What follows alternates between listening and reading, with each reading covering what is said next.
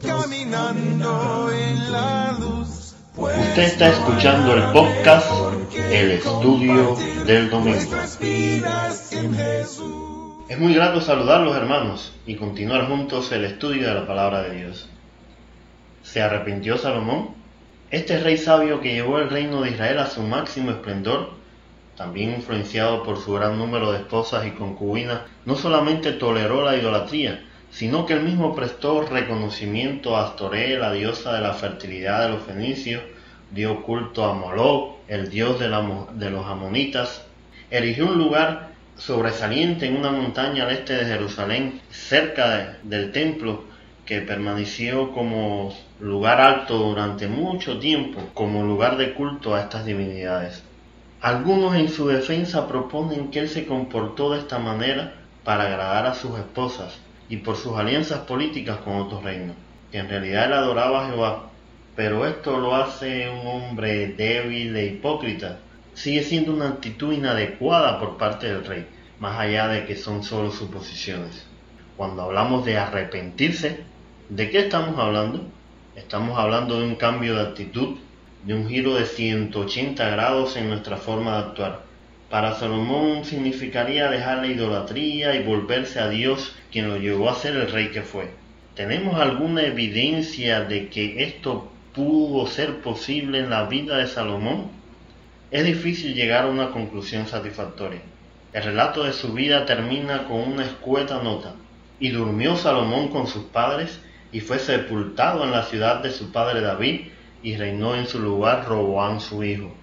Si uno la compara con la nota de otros reyes, no nos dice nada.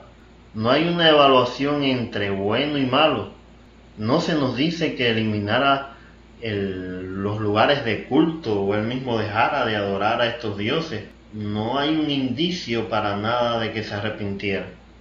Nos queda el libro de Eclesiastés, que tradicionalmente se le atribuye a Salomón. Comienza palabras del predicador, hijo de David, rey de Jerusalén. Sin duda un libro como este, más allá por supuesto de que sea inspirado por Dios, debe también salir de una mente brillante como fue la mente de Salomón. Son las palabras de alguien que ha tenido la oportunidad de disfrutar todas las cosas que la vida puede ofrecer. Y su célebre conclusión nos lleva al punto. Vanidad de vanidades, todo es vanidad. Un hombre que lo tuvo todo no encontró nada que saciara su hambre. Mirémonos en ese ejemplo. Pensemos en la vida que estamos llevando como cristianos que somos. Dios nos salvó por medio de su Hijo. ¿Estamos honrando eso con nuestras vidas? Dios nos perdonó nuestros pecados. ¿Nos hemos apartado de ellos? Dios nos transformó por medio del Espíritu Santo.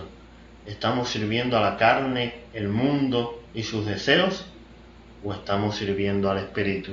Escuchemos lo que nos dice Salomón. Acuérdate de tu Creador en los días de tu juventud, antes que vengan los días malos y lleguen los años de los cuales diga, no tengo en ellos contentamiento, antes que se ocurrezca el sol y la luz y la luna y las estrellas y vuelvan las nubes tras la lluvia. Estas pueden ser las palabras de un penitente que no quiere que pasemos por lo que él pasó que no desea que cometamos sus mismos errores. ¿Se arrepintió Salomón? Nos inclinamos a pensar que sí. Las palabras finales de su libro, si las aplicó a su vida personal, pueden ser una posibilidad. Teme a Dios y guarda sus mandamientos, porque esto es el todo del hombre, porque Dios traerá toda obra a juicio juntamente con toda cosa encubierta, sea buena o sea mala la riqueza, el poder, la sensualidad, las compañías, no sé, lo que usted puede imaginar. No dejemos que nada de eso nos afecte. Recordemos, mas buscad primeramente el reino de Dios y su justicia. Yo amo a Jesucristo con el corazón. Yo amo a Jesucristo con el corazón. Para más información puede seguirnos en Facebook o Telegram a través de Compartiendo Estudios. El Señor esté con nosotros. Lo tengo, lo tengo en el corazón. lo tengo, lo tengo en el corazón.